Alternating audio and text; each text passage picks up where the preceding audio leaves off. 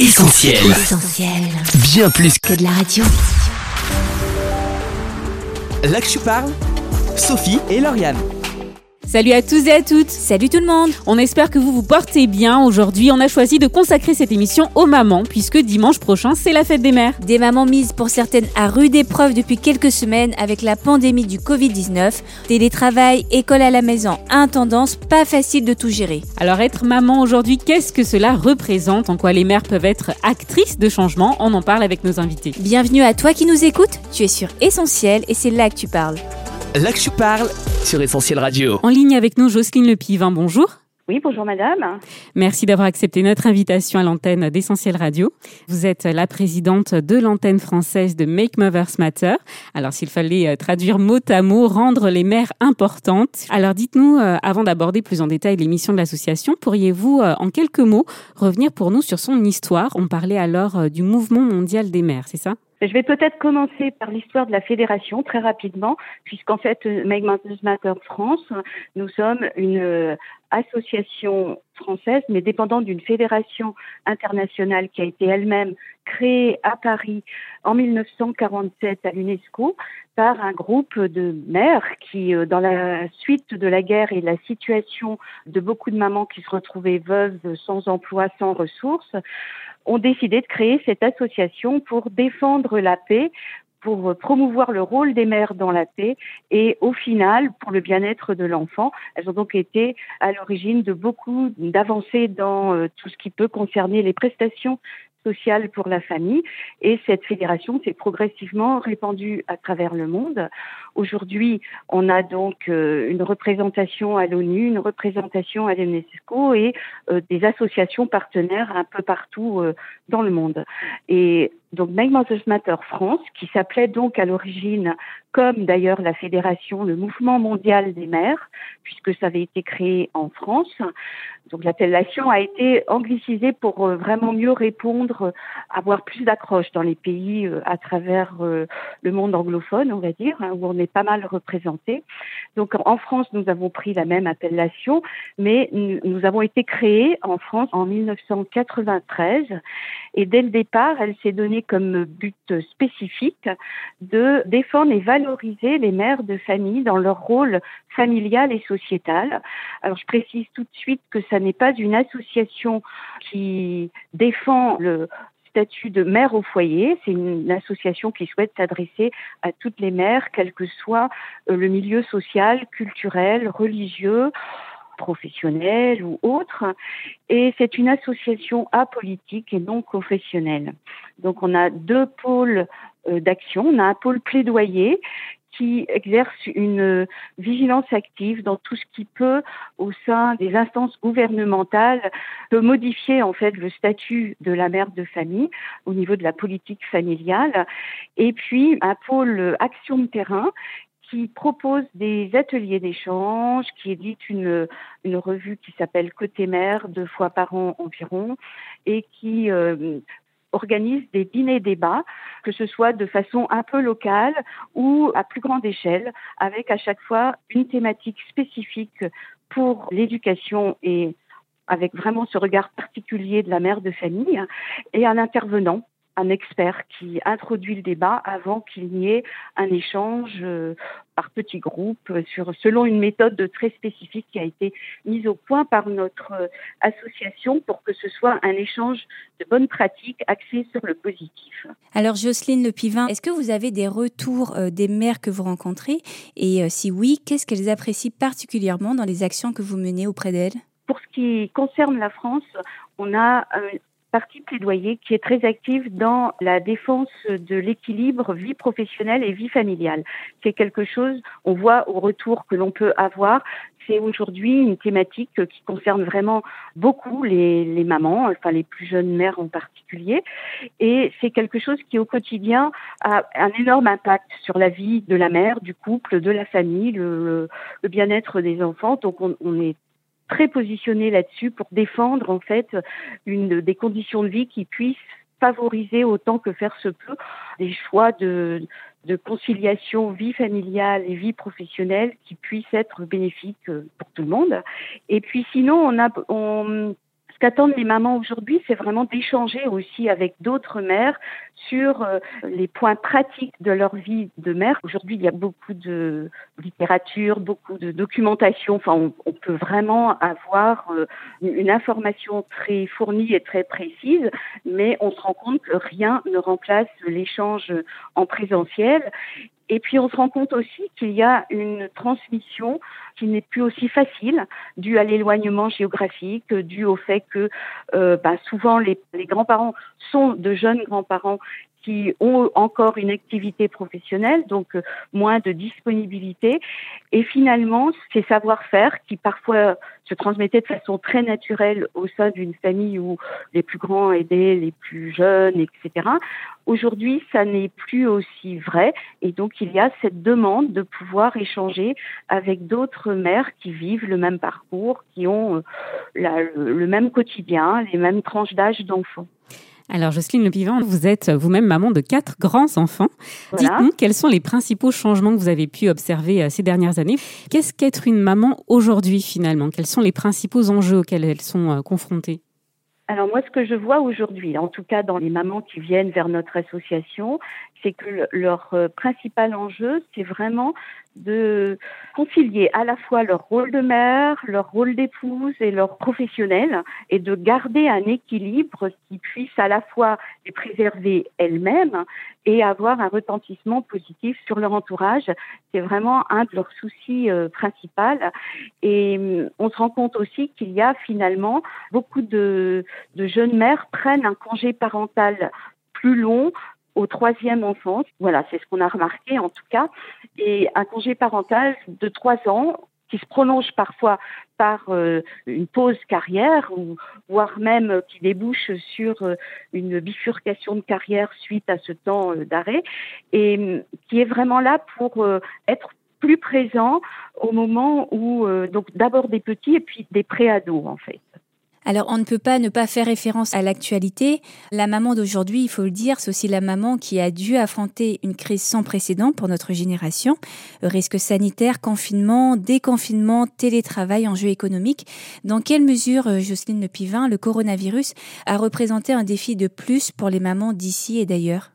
Alors, ce que je vois, en tout cas pour le- les mamans de nos adhérentes, pratiquement toutes nous disent que la charge mentale qui a pesé sur elles pendant cette période de confinement a été encore plus grande en dehors de cette période spécifique, puisqu'en fait, euh, elles se sont trouvées confrontées effectivement ben, à la scolarisation euh, à la maison, qui représente en soi un véritable enjeu parce qu'on n'est pas particulièrement formé à être euh, enseignant. Enfin, donc suivre les enfants à la maison, tout en finalement euh, ayant le télétravail pour soi et aussi pour le conjoint dans des conditions euh, d'environnement euh, de maison qui sont pas toujours favorables. Donc ça a été, on le voit d'ailleurs finalement aujourd'hui les écoles ont repris.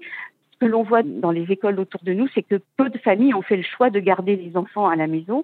Donc il y a vraiment cette idée de pouvoir euh, se reposer sur des professionnels qui sont complémentaires dans l'éducation.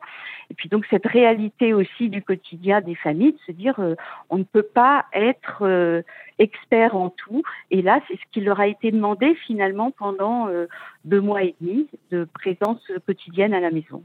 Alors, euh, avec cette crise, c'est aussi une grave récession euh, économique que le monde craint. J'aimerais revenir sur un chiffre découvert sur le site de l'association mmmfrance.org. 33% du PIB, c'est la contribution bénévole des mères à l'économie. Vous nous expliquez, Jocelyne Pivin? Oui, alors ça c'est effectivement quelque chose qui a été de plus en plus valorisé au fil des ans, l'idée de pouvoir quantifier l'apport de ce que euh, représente le travail d'une mère pour la société, de ce que représente son investissement auprès des enfants quand elle fait effectivement une pause carrière parce qu'il y a à ce moment-là un coût bien moindre au niveau de la société pour la garde d'enfants. Et puis on s'est rendu compte aussi que beaucoup de mamans, quand euh, les enfants sont scolarisés, quand ils sont euh, au collège ou autres, sont très engagées dans tout ce qui est bénévolat, dans les associations euh, qui tournent autour de la parentalité ou du scolaire. Et ce travail qui est réalisé si on le comptabilise, c'est un vrai coût en moins pour la société et c'est un apport très positif des mères à la société euh, elle-même. Alors vous venez de le dire, euh, le rôle de l'association, c'est aussi de faire valoir ce rôle essentiel des mamans dans nos sociétés. Alors dites-nous pourquoi et comment les mamans peuvent être de véritables actrices de changement et peut-être en particulier dans cette période que nous vivons. Alors, nous, à MMM, et je pense que c'est le cas pour beaucoup d'associations familiales, nous sommes vraiment déjà intimement convaincus que les parents sont les premiers éducateurs de l'enfant, en s'appuyant sur les milieux professionnels nécessaires à, à, chaque âge de la vie, bien sûr, mais cette conscience de ce que je veux pour mon enfant, je crois que tous les parents le portent, et les mères sont quand même au contact le plus proche de l'enfant pour avoir envie de changer dans la société, ce qui va être euh, nuisible ou en tout cas peu positif pour leur enfant et faire des propositions. En particulier, nous qui intervenons beaucoup dans euh, des quartiers qui sont considérés comme des quartiers euh, un peu sensibles, on va dire, euh, dans la banlieue parisienne, nous nous rendons bien compte que beaucoup de changements dans la vie des quartiers passent aussi par la prise de conscience des mamans de se dire ça, on n'en veut pas pour nos enfants, donc on va s'unir pour pouvoir euh, proposer autre chose, que ce soit au niveau de la sécurité, au niveau de l'éducation, au niveau du quotidien de ce que vivent ces enfants dans la rue, sur le chemin de l'école, euh, dans les parcs, euh, etc. Et pour ce qui concerne le confinement, on a l'impression que les mamans ont ce rôle aussi d'être les premières à transmettre à l'enfant ce qui va être pour lui fondateur pour sa vie future, donc des modes de vie, des habitudes alimentaires, des modes relationnels. Et ce qui a pu être mis en avant pendant le confinement que ce soit par rapport à des gestes plus fraternels, mais que ce soit aussi par rapport à des modes de repli sur soi par euh, crainte de l'épidémie, je pense que ça aura un impact, ça se répercutera sur euh, l'éducation que les mamans vont donner à leurs enfants, en fait. Alors Jocelyne Le on arrive déjà à la fin de cette interview. Il y aurait encore beaucoup de choses à dire et pour aller plus loin, on invite nos auditeurs à se rendre sur le site de l'association mmmfrance.org et puis aussi euh, sur celui de la branche internationale, vous nous en avez parlé, makemothersmatter.org. Alors plein de ressources à découvrir euh, sur ces sites, de nombreux articles aussi euh, du magazine Côté Mère dont vous parliez, dont vous êtes la rédactrice en chef. Et euh, on peut aussi vous suivre sur la page Facebook MMM France. Alors avant de se quitter, Jocelyne Le Pivin, quelques mots pour nos auditeurs, nos auditrices à l'occasion de la fête des mères ce dimanche 7 juin. Alors moi, ce que je souhaite vraiment à toutes les mamans en ce dimanche 7 juin, c'est que toutes celles qui ont dû être séparées de leurs enfants, leurs grands-enfants, donc là, cette fois-ci, pour des raisons de confinement, puissent à nouveau les retrouver. Et ce que je souhaite à toutes les mamans, c'est que enfin, en cette période où euh, beaucoup plus est possible que ces deux derniers mois, bah, que ce soit la joie qui puisse reprendre, le être ensemble qui puisse être le maître mot de cette fête des mères. Eh bien, merci Jocelyne Le Pivin. Bonne fête des mères à vous, puisque vous êtes maman aussi. Et à vous aussi. Merci et euh, peut-être à bientôt à l'antenne d'Essentiel Radio. Merci beaucoup. Merci beaucoup. Au revoir. Au revoir. Là que tu parles, Sophie et Lauriane. Avant de recevoir notre deuxième invité, on va marquer une courte pause en musique avec There Is a Way du groupe Sidewalk Prophet et on se retrouve juste après pour la suite et fin de notre émission. À tout de suite.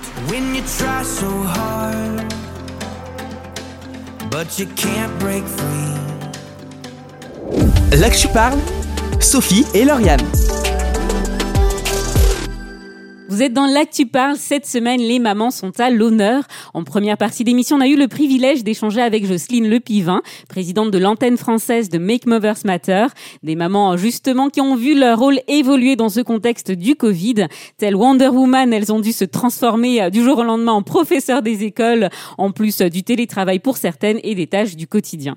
Et c'est justement l'une d'entre elles qu'on accueille tout de suite, Sylvia Mantini. Bonjour. Bonjour. Vous êtes maman de trois garçons de 6, 4 ans et 20 mois. Tout à fait. Vous tenez le coup tout va bien Je tiens le coup, on peut dire ça comme ça. Et vous êtes actuellement en congé parental, c'est bien ça? Absolument. Alors si on se projette hors période Covid, par quoi étaient rythmées vos journées euh, généralement? Alors, euh, bah, donc, en étant en congé parental, euh, forcément, elles sont rythmées par les enfants, surtout avec trois petits, puisqu'ils ne sont pas bien grands. Donc euh, voilà, ça va de la préparation, le réveil le matin, euh, les allées-venues à l'école, gérer, entre guillemets, si on peut dire ça comme ça, le petit, les petites courses, euh, le ménage quotidien, retourner chercher les enfants à l'école, et puis bien sûr bah, passer des moments agréables aussi avec eux, n'étant pas constamment sous la contrainte. Donc voilà à peu près le rythme, le rythme des journées, hein, jusqu'au coucher, clôturer chaque journée avec une histoire. Voilà, un peu un rythme classique. Et euh, qu'est-ce que la période de Covid a changé euh, dans ce quotidien déjà bien rythmé? Alors la période de Covid, eh ben, c'est euh, tout ça, mais sans arrêt. C'est-à-dire qu'il n'y a pas de coupure, il n'y a pas d'école, donc forcément les enfants sont constamment à la maison. Ça c'est voilà, c'est évident pour tout le monde, et donc ça change le quotidien dans le sens où ben, la maman en question n'a pas forcément beaucoup de temps pour elle, pas beaucoup de possibilités de couper en fait euh, bah, un peu avec les enfants pour pouvoir passer un peu à autre chose. Et puis, euh, bah, le plus difficile, c'est euh, le manque de sortie, tout simplement. Parce qu'évidemment, quand on est en ville, c'est plus difficile que certainement les personnes qui vivent en campagne, dans des maisons. Donc, voilà, c'est de gérer ça constamment, en fait. Alors Sylvie, on ressent bien l'amour que vous avez pour vos enfants, mais ça n'enlève rien des difficultés du quotidien. Qu'est-ce qui est le plus dur selon vous quand on élève des enfants? Quand on élève des enfants, euh, c'est euh, bah, de garder la patience déjà. Après, je ne sais pas si, si, vous posez la question dans le cadre du confinement. Les deux. Ou... Les deux. on veut tout Donc, euh, bon, ça dépend aussi, je pense, des tempéraments des unes et des autres. Mais je pense que la patience, c'est quelque chose. Bah, tant qu'on n'est pas maman, peut-être qu'on pense avoir la patience, et puis finalement, bah, on se rend compte que c'est pas si évident. Donc, c'est d'avoir euh, une patience égale, on va dire, surtout quand il y a plusieurs enfants. Voilà, à mon niveau, je crois que c'est ça le plus difficile euh, à gérer. Alors avec euh, trois enfants en bas âge, vous le disiez, c'est compliqué de trouver du temps pour soi, ne serait-ce que pour se ressourcer. Et puis bon, on a compris bien sûr en cette période de confinement qu'on a pu vivre. Comment vous y arrivez malgré tout, Sylvia, en temps normal, on va dire? Alors en temps normal, j'essaye quand même d'instaurer un rythme dans la journée en imposant, enfin pas vraiment en imposant, mais en, demandant aux enfants d'avoir un temps de repos. Donc pour le plus petit, ça paraît évident. Il fait encore sieste, c'est ça? Voilà, c'est ça. Il fait encore ses siestes, la sieste que je pense beaucoup de mamans attendent avec impatience. Et puis, euh, pour les plus grands, euh, c'est instaurer en fait un rituel dans la journée, lorsqu'ils sont à la maison et pas à l'école, hein, où il y aura un temps de repos. Euh. Donc moi, il se trouve que mes deux plus grands sont assez complices, qu'ils sont dans la même pièce pour dormir, donc ils arrivent, même s'ils ne dorment pas, à avoir un temps pour eux et à me laisser du coup un temps pour moi. Et pendant ces temps pour vous, vous faites quoi généralement? Je me repose. je peux, voilà, je peux bah, faire ce que j'ai pas le temps de faire. J'essaye de laisser tout ce qui est euh, vaisselle, euh, ménage, euh, etc. J'essaye de me reposer, parfois faire la sieste en même temps qu'eux, ou alors faire des choses qui me plaisent, voilà, aller écouter des choses sur Internet, me ressourcer dans les choses qui me plaisent, lire. Alors avant d'avoir des enfants, on a souvent des idées sur notre façon de les élever. Par exemple, euh, pas de télé avant 3 ans, pas de chocolat avant 5 ans. Déjà, est-ce que vous aviez ce genre de principe et est-ce que vous êtes resté fidèle à ces principes justement? Alors oui, bien sûr, j'avais des principes et euh, bon bah on se rend compte que lorsqu'on est maman, on n'arrive pas forcément à respecter tous ces principes. Après, euh, ça évolue aussi euh, selon les enfants. Des fois, on est un petit peu plus carré euh, sur le premier, un peu moins sur le deuxième, et puis encore un peu moins sur le troisième. Ça n'enlève pas le fait qu'on ait des exigences, mais peut-être qu'on revoit un peu nos exigences différemment. Après, je dirais aussi que les exigences qu'on peut avoir, elles ont été modifiées pendant le confinement parce que justement le problème des écrans, je pense que ça a été en tout cas difficile pour moi de faire sans. Donc euh, j'avais réussi à instaurer un cadre avec une durée, etc., qui me paraissait convenable. Avec le confinement, j'ai revu un petit peu mes exigences à la baisse parce que je pense que enfin, j'en avais aussi besoin moi pour pouvoir gérer le quotidien. Les enfants qui ne pouvaient pas sortir avaient aussi un, besoin quelque part d'un échappatoire. Donc euh, là, c'est aussi peut-être un peu des fois de la culpabilité parce qu'on on se dit qu'on n'a pas pu faire autrement. Donc voilà, il y a des exigences qui étaient là, il y en a que j'ai pu tenir, euh, il y en a moins, comme euh, même sur la nourriture. Euh, lorsque nous n'étions pas dans le confinement, je respectais plus l'hygiène alimentaire. Après, avec le confinement, on s'est aperçu qu'il y avait des choses qui manquaient, qu'il fallait faire avec ce qu'on nous proposait sur le marché. Et du coup, j'ai pas pu forcément honorer toutes ces exigences. Et cinq fruits et légumes par jour. Voilà, ça, ça a été, ça a été difficile. Alors, euh, dans euh, un autre contexte, celui de la protection de la planète, on peut entendre cette phrase, je ne sais pas si vous l'avez déjà entendue Sylvia, qui est associée aux enfants, One is good, two is enough. En gros, euh, ne faites pas plus de deux enfants. Est-ce que vous avez déjà ressenti ce regard de la société à ce sujet oui, bien sûr. donc, moi, je travaille en crèche. Donc, je travaille avec des enfants. Et je pense qu'au regard, bah, notamment de mes collègues, quand on travaille en crèche, on n'a pas forcément besoin d'avoir trop d'enfants. Après, je pense que c'est même pas forcément la question de ce travail-là. Je pense que dans l'esprit des gens, deux enfants, c'est bien. Déjà, euh, parfois, on est content parce qu'on a le garçon et la fille. Et puis, bah, souvent, les gens euh, se projettent euh, sur les études. Plus tard, les enfants, il faudra payer les études. Sur l'espace, on n'a pas forcément l'espace qu'il faut pour accueillir autant d'enfants qu'on le souhaiterait. Donc, les gens sont un peu formatés, je pense, dans un état d'esprit. C'est comme ça, deux enfants, c'est bien. Donc, oui, j'ai été confrontée un peu à ce regard-là. Mais ça m'a pas empêché d'avoir mon troisième enfant et, et d'être heureuse de l'avoir. Sylvia, vous êtes chrétienne, vous croyez en Jésus. Qu'est-ce que ça change concrètement dans votre manière d'élever vos enfants? Déjà, je pense que concrètement, par rapport à la question précédente, si je n'avais pas été chrétienne, j'aurais peut-être effectivement suivi le modèle euh, de la société. Maintenant, le fait d'être chrétienne, euh, ça me donne une espérance pour élever mes enfants. Quand euh, moi, j'ai pas forcément les capacités, ou quand je vois que j'ai pas fait ce que j'aurais voulu faire, ça me donne cette espérance que justement, bah, Jésus, lui, il va pouvoir en quelque sorte rattraper mes erreurs qu'il va pouvoir me soutenir, que même si moi j'ai eu des manquements vers eux, il pourra aussi être un soutien pour eux en tant qu'enfants. Donc je pense que c'est vraiment une question euh, d'espérance et de savoir que c'est pas moi de toute façon qui vais gérer euh, voilà leur avenir et qui vais gérer mon avenir avec eux et que voilà, c'est vraiment cette espérance, cet appui que je peux avoir euh, sur Jésus. Alors beaucoup de choses comme les traditions familiales, la culture se transmettent, voire s'imposent de génération en génération. Qu'en est-il de votre foi, Sylvia? De quelle manière vous la transmettez sans l'imposer finalement? Alors, c'est une question aussi d'éducation. Je pense que quand on est parent, qu'on soit chrétien ou pas, on a, euh, quelque part, on a le devoir d'imposer, mais non pas sous le, cadre d'une punition ou quoi que ce soit, mais d'imposer nos valeurs, ce en quoi on croit. Et après, comment moi je m'y prends, euh, c'est une volonté bien sûr de transmettre cette foi. Et donc, euh, je, je, leur raconte les histoires de la Bible, bien sûr en les adaptant à leur portée. Aujourd'hui, on a plein d'outils pour pouvoir leur raconter ces histoires-là, que ce soit des livres euh, qu'ils vont pouvoir visualiser eux-mêmes, que ce soit sur Internet, etc. Donc, donc j'utilise tous ces moyens-là, qui sont des moyens qui leur plaisent, donc forcément qui va nourrir aussi euh, cette foi. Voilà. Alors Sylvia, pour finir, est-ce que vous auriez un verset à nous partager, un extrait de la Bible, une parole qui vous soutient dans votre rôle de maman au quotidien? Oui, bien sûr. Ce verset que j'aime beaucoup et qui dit ⁇ Je lève les yeux vers les montagnes, d'où me viendra le secours ?⁇ donc euh, effectivement, être maman, c'est pas tragique. On va se dire, elle cherche du secours. Bah oui, je pense qu'on a toutes besoin en fait d'une main qui va nous épauler. Comme je le disais tout à l'heure, il y a des fois où on se sent euh, bah, culpabilisé parce qu'on n'a pas fait les choses comme on l'aurait voulu, parce que peut-être que justement, euh, quand on n'était pas maman, on avait plein d'idéaux et qu'on n'a pas pu les respecter, qu'on n'a pas su les respecter, et que, ben justement, quand je n'ai plus de ressources, que je ne sais plus comment m'y prendre, que la patience, je l'ai plus, ben, je lève les yeux vers les montagnes, et ces montagnes, c'est bien sûr Dieu. Eh bien, Sylvia, merci. Merci euh, pour ce message d'espoir et merci aussi euh, d'avoir pris le temps de répondre à nos questions. On est sûr que votre témoignage va être utile à plus d'une maman. On vous souhaite une belle continuation ainsi qu'à toute votre famille. Merci beaucoup. Bonne continuation à vous aussi. Merci. Merci, merci beaucoup Sylvia. Au revoir. Au revoir. Au revoir. L'Actu parle, Sophie et Lauriane. L'actu parle, c'est fini. On espère que vous avez apprécié cette émission. N'hésitez pas à nous faire vos retours sur les réseaux sociaux, Facebook, Twitter, Instagram. On se fera un plaisir de vous lire. Et si vous souhaitez la réécouter, la partager, elle est disponible sur notre site internet ou sur notre appli. On souhaite une bonne fête des mères à toutes les mamans et on vous dit à la semaine prochaine. Salut Salut L'Actu parle, Sophie et Lauriane.